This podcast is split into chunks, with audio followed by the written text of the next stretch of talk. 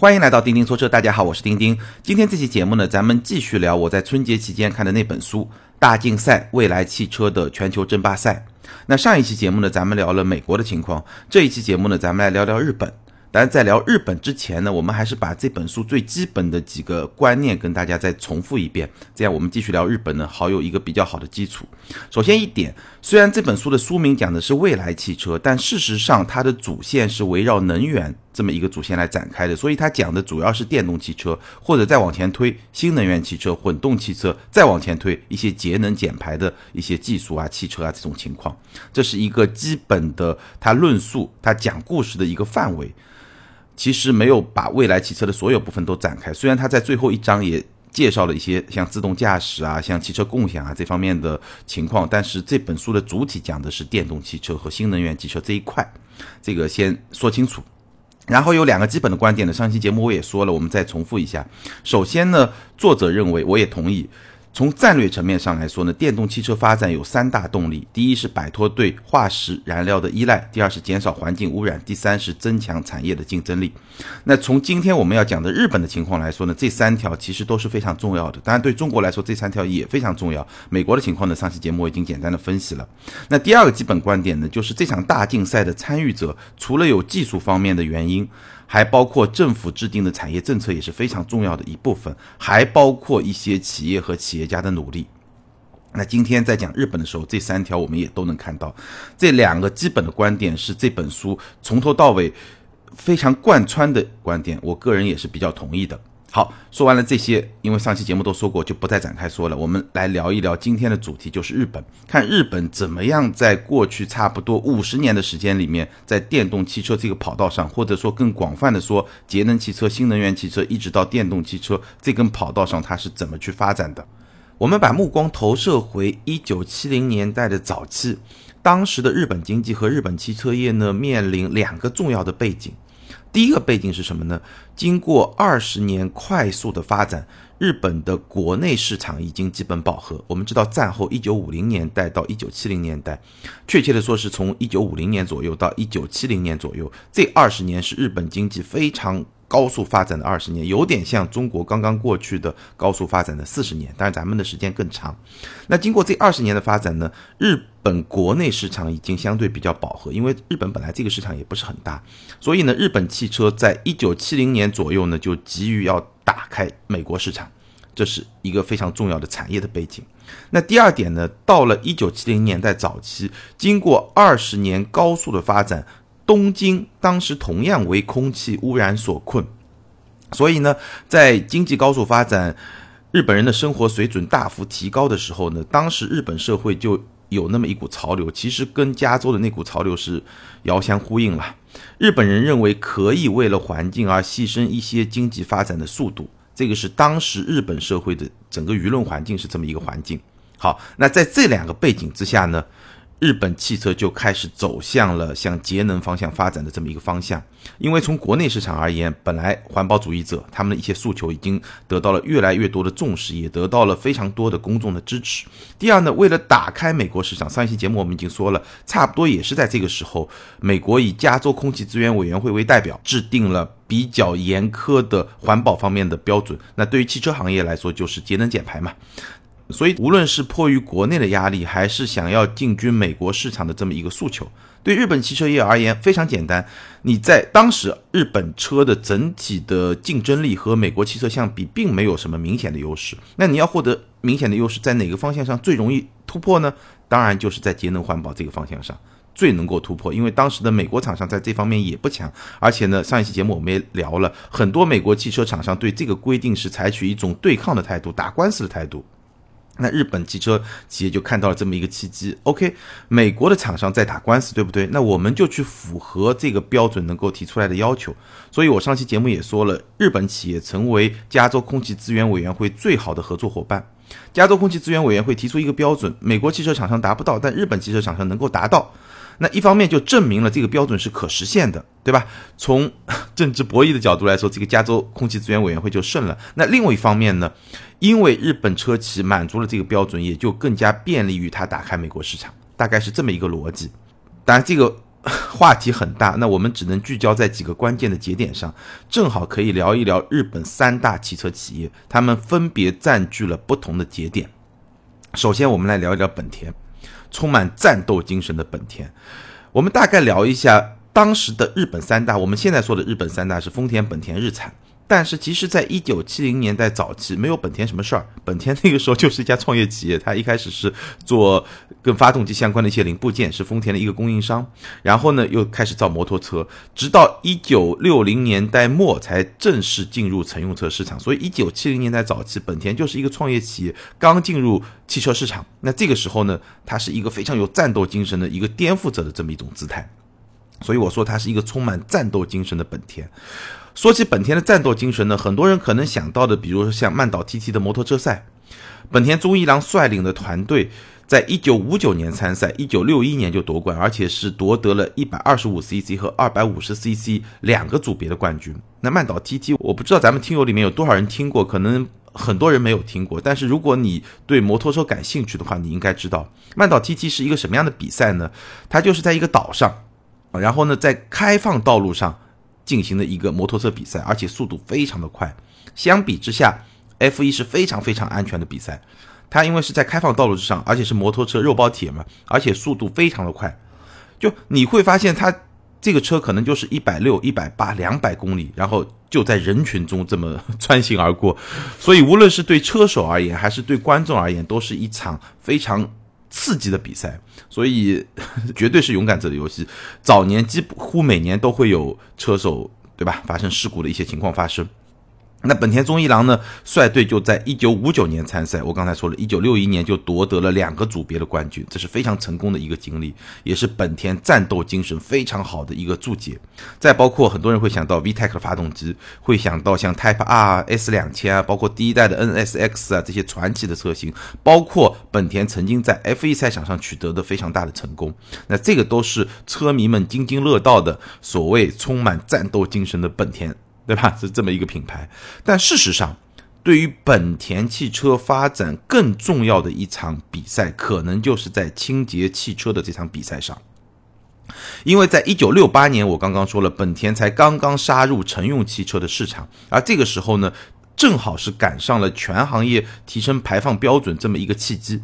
无论是在美国还是在日本，那这个契机对于本田来说确实是非常重要的。你一个新创的车企，我们想一想，今天中国市场上那么多新创车企，或者说十年前的特斯拉，一个新的市场竞争者想要进入市场，你最好的时机是什么？就是看到一个大变局的开始。所以当时清洁汽车就相当于我们今天看到的纯电动汽车一样，是一个非常好的舞台，也是本田想要进入这个市场非常重要的这么一个契机。正好，一九六八年的时候，本田 F1 车队的美国车手呢死于车祸，所以本田宗一郎呢就解散了车队，就不玩了，F1 不玩了。那这么一个非常强大的工程师团队，就转而加入了这场清洁汽车的比赛。他们的领军人物是当时只有二十七岁的这个人，叫樱井刚方年。硬井刚方年这个年轻人真的是非常的厉害。然后进入了这个清洁汽车的比赛以后，大家竞争的标准是什么呢？其实就是从国际上来说，我要满足加州空气资源委员会提出的一个非常严苛的标准。那国内呢，日本的标准，我们待会儿会说，其实也是参照了加州的标准和美国的标准。那要满足这个标准，其他厂商的方案基本上都是改进尾气排放系统，通过改进尾气排放来达到这个标准。那本田的方案，本田中一郎提出的思路是什么呢？在气缸内解决问题。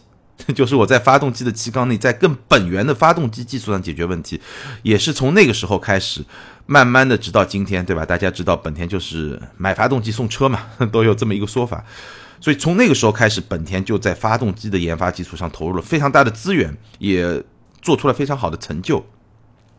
那所谓在气缸内解决问题，其实就是设计一个精益燃烧的方案。所以。本田当时研发出来的这个技术呢，叫复合涡轮控制燃烧技术，简称 CVCC。我就不展开说这个是什么技术了。今天咱们主要是讲故事。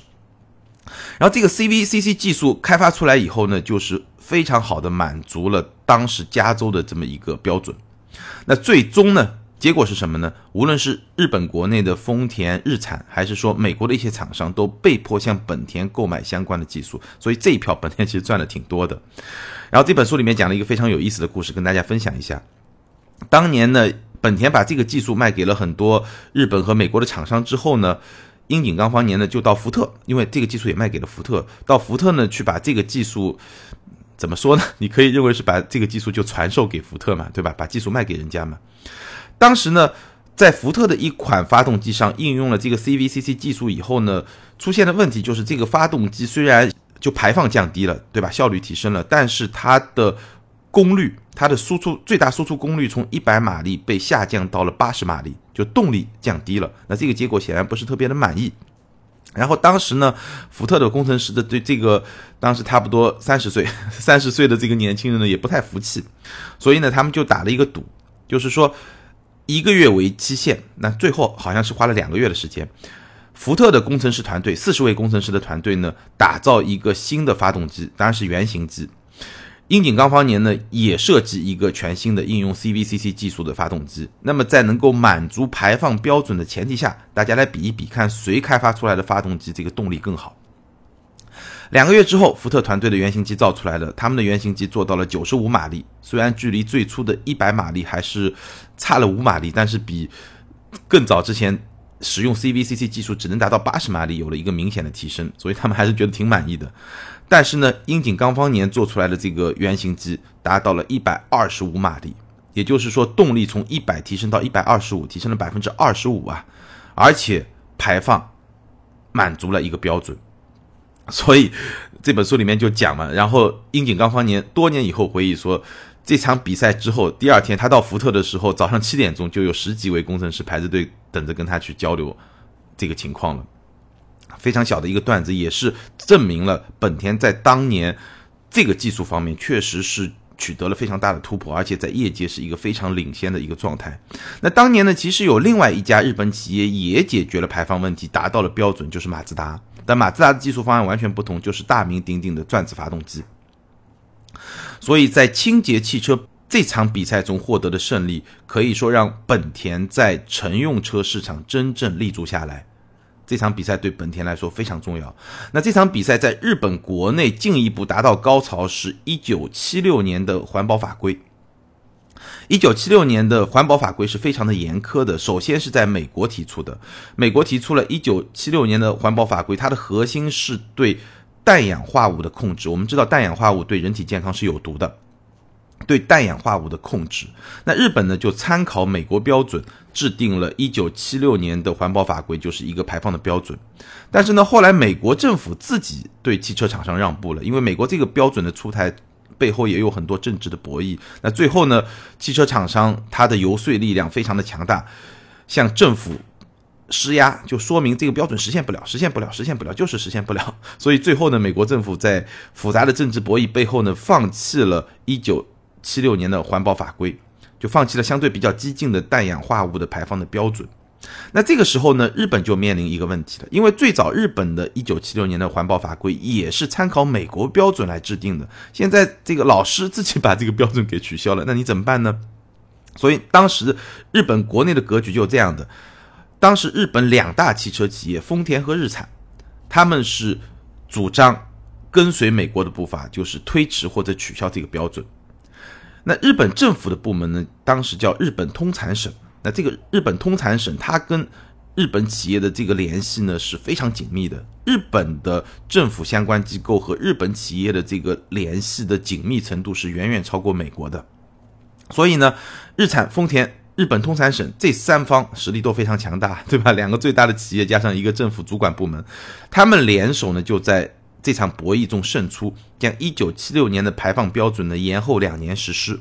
那另外一方是什么？另外一方的阻力就是一些环保组织，因为当时日本国内的环保组织已经比较强大了，而且呢，当时其实还有一些别的领域，不是汽车领域，别的领域的一些环保事件的发生，导致了环保组织的反弹。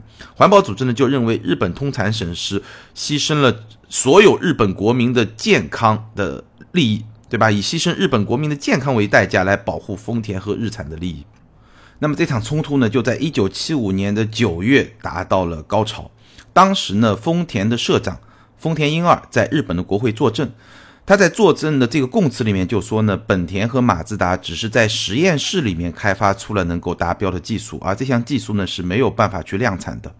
但是最终呢，这个证词是被本田中一郎狠狠地打脸了，因为本田按期的满足了1976年的法规，这个按期是没有延迟之前的这个按期的满足了1976年的法规，所以呢，丰田和日产赢得了一场战斗，但是呢，输掉了整场战争。也是在这场战争之后，本田终于在汽车界，在乘用车这么一个市场上立足了，而且呢，拥有了相对领先的这么一个技术优势。但是反过来说呢，因为丰田和日产输掉了整场战争，回过头来，本田已经做到了这一点，马自达已经做到了这一点，所以呢，他们也必须要跟上做到这一点。所以回过头来，当他们重新去追赶本田的时候呢？也带动整个日本汽车业在环保领域取得了领先。相对于美国汽车产业，到了一九七零年代末的时候，整个日本汽车业已经拥有了差不多十年的领先优势。那也正是这十年的领先优势，帮助整个日本汽车产业打开了美国市场。所以呢，本田在很多时候都是加州空气资源委员会的好朋友，他们总是能够。最早的满足老师裁判提出来的这么一个要求，对吧？然后呢，来证明这个标准是可行的，然后迫使整个汽车产业跟进。这个是本田在早期它能够在这个市场上立足，并且取得一定的竞争优势的一个非常重要的方面。包括一直到一九九六年，思域也成为当时第一款能够满足加州低排放标准的汽油车。所以本田始终在这方面表现是非常优异的。这是本田。接下来呢，我们来说丰田。那么，在一九七零年代初的时候呢，日本其实只有两大汽车生产商，一个是丰田，一个是日产。那本田呢，是慢慢的在随后的几十年里面发展起来，然后直到今天呢，成为日本三大汽车生产商，对吧？丰田、本田、日产三大。那丰田在一九七零到一九八零年代，它扮演的角色呢，基本上是一个本田的跟随者。在日本国内，他最初扮演的是一个保守派，他跟日产联手是一个保守派。但是呢，在本田已经实现了一些突破的前提之下呢，他跟进跟随之后呢，整个日本汽车产业相对于美国就了有了这么一个竞争优势。所以丰田在一九七零到八零年代属于一个跟随者，但到了一九九零年代以后呢，哎，丰田就起来了，这就是大名鼎鼎的混动汽车。一九九四年的时候呢，丰田内部就启动了一个叫 G 二幺的项目。所谓二幺呢，其实就是面向二十一世纪的全球车型。G 二幺这个项目，那 G 二幺这个项目的定位是什么呢？是一款价格合理的家用轿车，而且它的油耗要比当时丰田以节油著称的产品再降低百分之五十。这个是 G 二幺项目的这么一个目标。为什么会有这个 G 二幺项目呢？一个非常重要的原因是，当年的克林顿政府制定了一个政策，美国政府和汽车生产商联手要去开发一个目标非常高的节能环保汽车，但这个政策最后也随着美国政治对吧，总统换届啊，什么乱七八糟的事情就不了了之了。但是这个计划大大的刺激了丰田，丰田认为，如果是美国政府跟美国的三大汽车制造商联手来打造节能环保汽车的话，对于日本的汽车业，对于丰田都是一个非常大的冲击。所以丰田制定了这个 G 二幺项目，整个 G 二幺项目的进行速度非常的快，简直可以用疯狂来形容。因为最初制定的计划是到一九九九年完成这个项目，那差不多五年多的时间，这个是比较正常的。因为我们说过，比如说像奔驰 S 级这种旗舰轿车，它的开发周期就是六十五个月。五年多的时间，这个还算比较正常，但其实已经比较快了。为什么呢？因为 G 二幺它是一个混合动力车，而这种动力系统从来没有用过，所以是一个全新的技术方案。用五年多的时间已经是比较快了，但是可以接受。但是到一九九六年的时候呢，这个项目突然被加速了。丰田内部制定的目标是一九九七年就要完成这个项目，所以时间是非常的紧张。整个的过程也就三年多的时间，非常的紧张。但最终呢，一九九七年的十月。丰田普锐斯还是顺利的完成了研发。当然，在研发完成之后，原型车后面量产的过程中，其实还是带了一大堆的问题。就像我们今天看到的，像特斯拉、像蔚来，带了一大堆的问题，然后在量产的过程中逐渐去解决这个问题。那为什么要这么赶呢？因为一九九七年十月研发结束，它正好赶上了十二月在日本京都召开的联合国气候变化框架会议。在这次会议上呢，通过了大名鼎鼎的京都议定书。那这个京都议定书呢，主导了此后二十年全球在环保这个议题上的大家的这种合作。很多国家根据这个国际协定，制定了国内的法律来推动整个环保事业往前的发展。那正是因为这么一个契机，然后发布了这么一款车，而且本身这个混合动力系统它的技术在。不断的迭代之后，也越来越成熟，所以普锐斯呢就成为美国环保人士的宠儿，成为加州的宠儿。很多好莱坞的明星，有一年莱昂纳多就开着普锐斯去参加了奥斯卡的颁奖礼，而且呢，他给自己的家人、给太太买了普锐斯，给父母买了普锐斯，全家总共买了四辆普锐斯。所以呢，普锐斯就成为好莱坞明星的这个标配。当然，你说这些好莱坞明星真的环保吗？不一定，因为可能他家里面这边停着普锐斯，边上就是一个法拉利，在边上就是一个悍马，这个非常正常。但是这些明星们需要环保这张标签，而普锐斯提供了这么一个标签。那在此基础之上呢，普锐斯也极大的提升了丰田的形象，两个方面的形象。第一个方面，丰田是一家环保的企业；第二方面，丰田是一家技术实力非常强大的企业，因为混合动力技术别家都做不到，只有丰田做得到。对于丰田来说，这真的是非常成功的一仗。靠这一仗，丰田收获的利益是非常巨大的。当然，我们后面可以看到，到今天，混合动力技术在丰田品牌的产品，在雷克萨斯品牌的产品中有了非常大的这种应用。当然，这个就是后话了。那我们接下来看一看日产是怎么玩的。这三家其实在整个节能汽车、混合动力一直到电动汽车整个链条中都发挥了非常特别的作用。当然，讲日产之前呢，我们先要讲另外一家公司，因为日本电动汽车的发展最早的推动力并不是汽车企业的人，而是另外一个行业的人，是谁呢？这个人叫紫川文彦。这个紫川文彦是谁呢？他是东京电力公司的哎这么一个人。东京电力公司是一家什么样的公司？当然，它是一家电力公司。但是我说另外一件事情，可能大家会对它有更直观的感受，就是。早些年，可能已经有些年了，非常有名的福岛核事故，这个福岛核电站就是东京电力公司的。哎，你一听 有感觉了吧？好，我们从头开始说。紫川文彦的目标是什么呢？他其实根本的目标是发展日本的核电，因为他认为对于日本这么一个能源缺乏的国家而。言核电是解决能源问题几乎唯一可靠的一个出路。当然，他本身是在东京电力公司，也有一些利益相关，对吧？无论如何，他认为核电非常重要。那怎么样能够发展核电呢？因为日本人，我们知道，因为原子弹的这个事情，所以日本民众对核电这件事情还是非常敏感的。那怎么来推动？核电在日本的发展呢？子川文彦就找到了这么一个工具，是什么呢？就是电动汽车。他认为，只要电动汽车发展起来了，那就是需要大量的电。那在这个时候呢，就能推动核电在日本的发展。当时他的同事给他取了个绰号，叫“疯狂的子川文彦”。所以，对于子川文彦来说，他推动电动汽车只是一个手段，目的是要推动核电在日本的发展。所以，日本电动汽车发展就是一个非常有趣的这么一个进程。那当时紫川文彦怎么样来推动电动汽车在日本的发展呢？当时日本的两巨头，现在这个两巨头不再是丰田和日产了，而是丰田和本田。丰田呢玩混动玩得很溜，对吧？普锐斯在全球混动技术领先。本田呢玩内燃机玩得很溜，虽然大家都在说节能环保，但本田内燃机玩得溜啊，对吧？也能满足这个环保的标准啊。所以丰田也好，本田也好，都不支持电动汽车。那当时日产怎么样？当时日产其实陷入了一些麻烦。大概你也知道，就是卡洛斯·跟雷诺日产联盟怎么会这么建立起来？就是因为日产呢一度遇到了一些麻烦，所以日产是一个比较没落的时候。我们待会儿去说啊。那这个紫川文彦在面临两巨头，对吧？丰田、本田都不支持，那跟他们利益非常，也不说利益吧，立场非常接近的日本政府的主管部门呢，也不支持电动汽车。那他怎么办呢？他就找到了一些突破口。最早的突破口是谁呢？是两家小的汽车企业，就是斯巴鲁和三菱。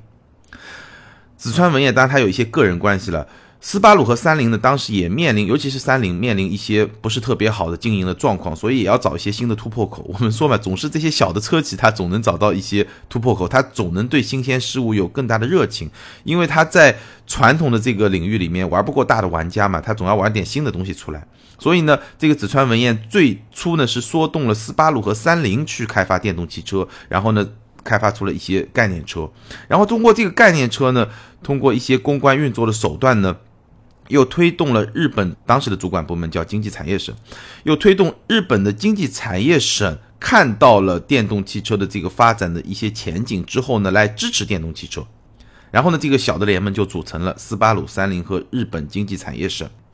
但是这个联盟能够真正往前发展的一个关键呢，就是日产。只有像日产这么大一个体量的车企加入了以后呢，日本的电动汽车这么一个。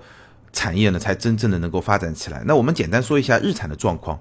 一九九九年的时候，卡洛斯·戈恩执掌日产，也就是雷诺日产联盟正式的建立起来。当时日产的状况不是特别的好，他背负着一百七十亿美元的债务，一百七十亿美元这一笔巨款。那到了二零零七年呢，在卡洛斯·戈恩的领导下，卡洛斯·戈恩本身是一个成本控制的高手，所以砍了一堆项目。在他的领导下呢，到二零零七年的时候呢，日产还清了债务。那么还清债务以后呢，当然是要为未来谋划了，对吧？要谋发展了嘛。那这个时候呢，日产发现他看到的局面和紫川文彦看到的局面其实是一样的，在混合动力领域，丰田已经占据了一个先发的优势，而且有非常强的技术壁垒。所以呢，日产最终决定加入电动汽车这么一个联盟，当然这是一个松散的联盟，跟雷诺日产联盟这种有法律协议。构建起来的联盟是两个不同的概念。无论如何，日产入局电动汽车有几个原因。第一个呢，有人探路在先，斯巴鲁、三菱已经探路，而且已经做出了一些概念车，基本上呢，大概知道电动汽车发展会是一个什么样的情况，看得清楚了。第二呢，当时的日本经济产业省已经是提供了补贴，那这种补贴对于电动汽车早期的发展显然是非常重要的。那第三呢，就是我说的，日产它这个时候需要一条新的跑道。老的跑道它已经玩不过丰田，也玩不过本田了，那它需要一个新的跑道。日产在电动汽车上的投资是非常大的，非常非常大，这个体量远远超过了斯巴鲁和三菱所能够投的这个体量。最终呢，它开发出来了 Leaf，在中国国产以后呢叫凌风，在全球呢叫 Leaf。Leaf 这款车呢是全球首款量产型的主流电动汽车，而且在全球范围内的销量都相当的不错。二零一零年十二月，Leaf 率先在日本和美国上市，到二零一八年底，也就是去年底，全球的销量超过了三十八万辆，成为有史以来卖的最好的高速电动汽车。那 Leaf 这款车在中国市场的表现其实就不是特别的理想，原因是比较复杂的。其实我在很多年前，Leaf 刚上市没多久，就在日本的一条赛道里面简单的试驾过这款车。那这款车的大小呢，大概跟日产骐达差不多，就是一个家用经济型的小车这么一个概念，一个电动汽车。那为什么它在中国市场表现会不是特别好呢？几个原因。第一个原因呢，它进入中国市场非常的慢，因为当时中国的政策对于这些电动汽车啊、新能源汽车的补贴有各种限制条件，比如说你必须要国产，那还有一些别的条件。那这些条件包括说日产方面它权衡下来以后呢，反正推进 Leaf 这个项目国产后面的零风速度非常的慢，这是第一个原因。那第二个原因呢，其实当年来看。甚至直到今天，上一期节目很多听友的留言，中国电动汽车这个充电条件并不是特别的成熟，尤其是 Leaf，你想一想，它就是一款电动的经济型的小车，那这么一个定位，其实它的消费群体的定位还是。主流的老百姓嘛，对吧？你不像特斯拉，一上来就是一个非常贵的车，那都是有钱人买的车。那有钱人他的充电条件当然就会更好一点，对不对？那如果你是面向普通消费者的一个主流消费群体的这么一个电动经济型的小车，那你其实在充电条件这方面的限制会更加的大。各种各样的原因导致这款车在中国市场的表现其实不是特别的理想，但无论如何吧，这款车对于日产来说还是一款相当成功的电动车，这也是奠定了日产在电动汽车整个产业里面的这么一个地位。好，我们再来最后简单说一说紫川文彦这哥们儿最后的结局啊，不能说最后的结局，就眼下，二零一零年十二月，Leaf 上市。仅仅三个月之后，二零一一年三月，就是我们印象非常深刻的福岛核事故，海啸导致的福岛核事故。那这个福岛核事故显然就是东京电力公司要承担一个最主要的责任。所以这次事故以后，东京电力公司捉襟见肘，根本就应付不过来，他就退出了这么一个电动联盟里面一个比较主导的这么一个角色。那也就是在此后呢，日产就接过了火炬，成为日本汽车产业里面电动汽车这一个部分非常重要的一个参与者，甚至可以在某种程度上来说是一个引领者。那紫川文彦最后怎么样呢？紫川文彦现在他接管了整个东京电力公司。他的职位好像是首席运营官还是什么，大概是这么一个职位。因为在福岛核事故之后，很多跟这个核事故直接相关的这些人，显然是没有办法再领导公司了，对吧？因为在公众的层面，在政府的层面，已经是遇到了非常多的障碍。那紫川文彦他发展电动汽车还是一个非常大的一个成绩，所以呢，最终把他推到了这么一个位置上。但是呢，我们刚刚说过，他的目标是要在日本发展核电，这个目标现在来看可能。会更加的艰难，好，这个我们就不去多说了。好，那这样一来呢，我们在三个不同的阶段分别聊了本田、丰田和日产。当然，这并不是日本发展节能汽车、新能源汽车和电动汽车，包括还有氢燃料电池汽车的全部。但是从这三个点上，我们可以看到日本在这场大竞赛中扮演的一个角色。我的几个感想啊，最后跟大家分享一下。首先呢。日本企业的死磕精神还是非常强大的，无论是本田，对吧？做节能汽车，并且通过造节能汽车，成为一家有全球影响力的乘用车的生产企业，就是靠死磕精神。最早，丰田死磕普锐斯三年多的时间，开发出这么一套超级复杂的混合动力系统，包括说日产。在电动汽车方面的投入和最后研发出来的成绩，所以日本车企这种死磕精神啊，有时候你还真的不得不服，对吧？这个是不是匠人精神我不去说它，但他们在技术方面这种死磕，反正给我感触还挺深的。看这本书，第二呢，你会发现日本政府和日本企业的配合相当的默契，无论是最早这个推节能汽车，对吧？日本政府制定了一些标准。但也有一些机缘巧合的因素了，最终是帮助日本企业进入到了美国市场，包括也是跟加州空气资源委员会的这种 这种配合，对吧？包括后来混合动力汽车，其实日本政府也是给了丰田普锐斯这个混合动力汽车非常多的补贴，长达十年的补贴，包括后来电动汽车，政府也是投入了大量的补贴的资源，所以这个就印证了，其实在这条。赛道上，在这个大竞赛中，政府一定是会发挥非常重要的作用。而在日本，政府和企业的配合整体上来说是比较默契的。但是呢，它也是有风险的。为什么美国总有那么一派，对吧？以共和党为代表，总有那么一派人认为政府不应该这么深度的去介入到市场的一些事务中去，因为它也是会有一些弊端的。什么弊端呢？你会明显的看到，大企业它会缺乏一些张力。那政府如果跟大企业，绑定的太紧了以后呢，整个产业其实会失去一些活力。本田是一家小公司的时候，它其实很有创造力的；但本田成为一家大公司的时候，它在发展电动汽车这个领域，其实它就会比较保守，包括丰田也会比较保守。你会发现，他们每一家打天下的时候都是相对比较激进的，对吧？本田玩清洁汽车，丰田玩混合动力系统，打天下的时候都非常激进，但一旦天下打下来，守天下的时候就会相对比较保守。这个时候呢，往往需要一些创新型的企业，或者说面临困境的企业，或者说面临困境刚刚走出困境的企业，需要这么一些企业，它去重新把这个市场重新打开。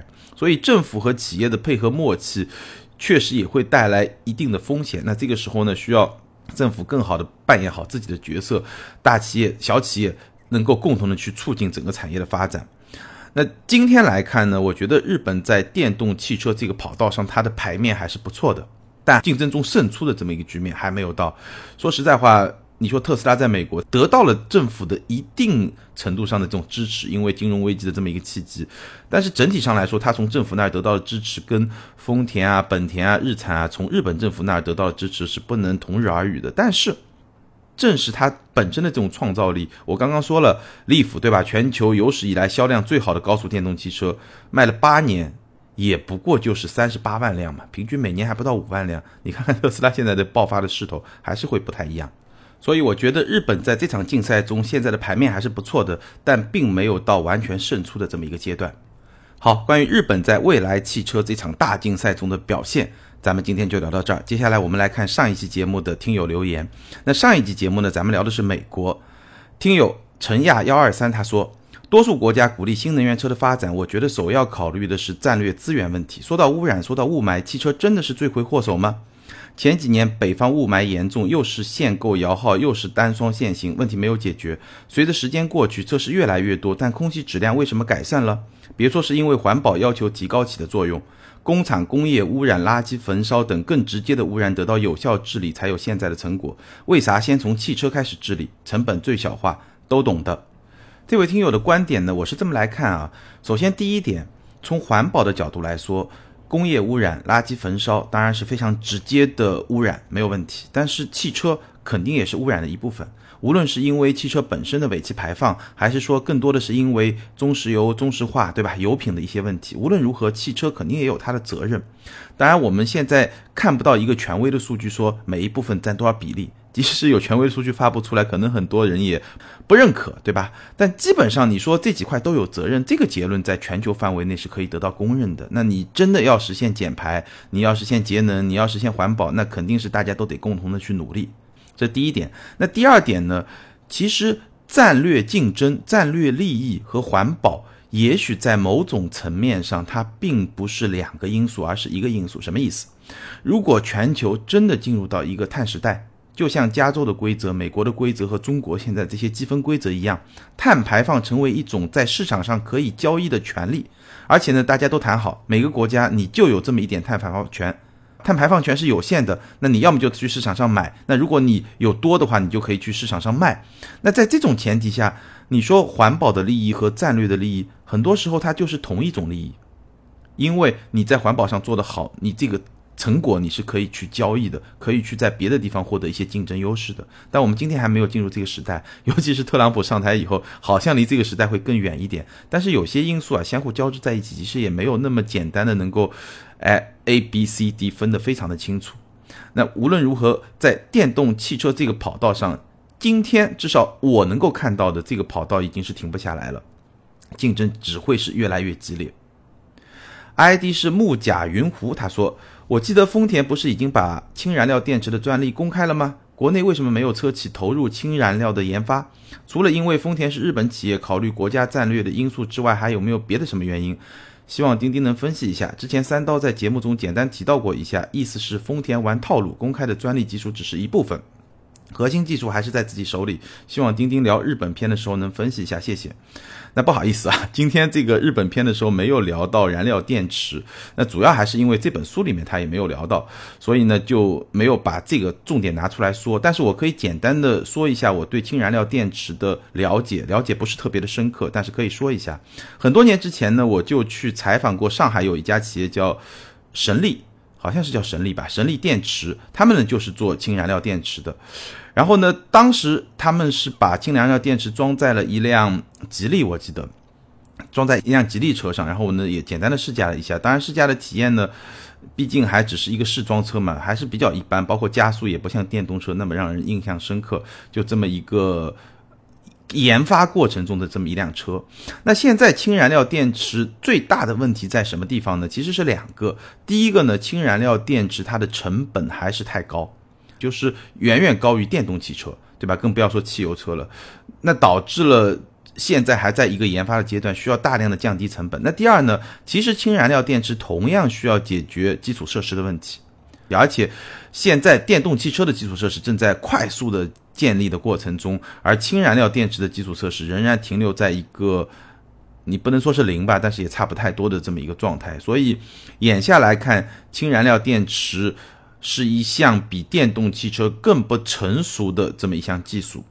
但是呢，有些汽车企业会更加喜欢氢燃料电池，为什么呢？因为氢燃料电池它整个的商业模式和运营的结构跟传统的。汽车企业、汽车产业会更加的接近，因为你一个氢燃料电池不就相当于现在的发动机嘛，对吧？大概就是这么一个结构，所以它跟现在传统汽车行业的整个产业链的布局啊，跟整个运营的模式啊、商业模式会更加接近。而电动车其实不太一样，电动车很大一部分电池，而车用的动力电池其实不是整车厂在制造的，所以这是一个非常复杂的原因。我个人其实理解也不是特别的深刻，但是我知道的大概就这一些，包括说专利的公开，我也没有专门去研究过。但是所有的领先的企业把专利公开，无外乎就是两个目的。第一个目的呢，就是就像特斯拉不是也把电动车的技术公开了嘛，就是他希望有更多的参与者进来，把整块蛋糕做大，这是第一个目的。第二个目的呢，他希望整块蛋糕做大的过程中，因为他把自己的专利公开，大家都在用他的技术，那他就会成为这个新蛋糕里面的标准的制定者。我们知道，一流企业真的是什么？就是标准。你们都按我的标准来，我把五年前的技术跟你公开了，我还是比你领先。而且你都用了我的标准以后，你最后还能玩出什么花样来？对吧？你孙猴子还能跳出如来的这个手掌心吗？因为你们都是用的我的标准，所以最终我会成为行业里面真正的那个领头羊，而你们呢，都帮着我把这个蛋糕做大。大概是这么一个逻辑。好，欢迎这两位听友把你们的联系方式发送给个人微信号全拼的钉钉小马甲，你们将获得的是价值九百九十九元由途虎养车网赞助的途虎王牌乐乐虎汽车儿童安全座椅，适合九个月到十二岁的小朋友。那这款安全座椅最大的特色是仿失重太空舱力学设计，能够化解急刹带来的惯性冲击力，降低小朋友的急刹恐惧。具体的领奖办法呢，可以参考本期节目的简介。好，最后给大家留一个互动话题：你认为在这场未来汽车的大竞赛中，谁会是中国的丰田和本田？谁会是中国的特斯拉？欢迎在评论区写下你的观点，跟更多的听友和钉钉一起来分享。也欢迎你把咱们的节目分享给你身边更多对汽车感兴趣的朋友。分享、点赞和评论，永远都是对主播最好的支持。好，咱们今天就聊到这儿，下回接着聊，拜拜。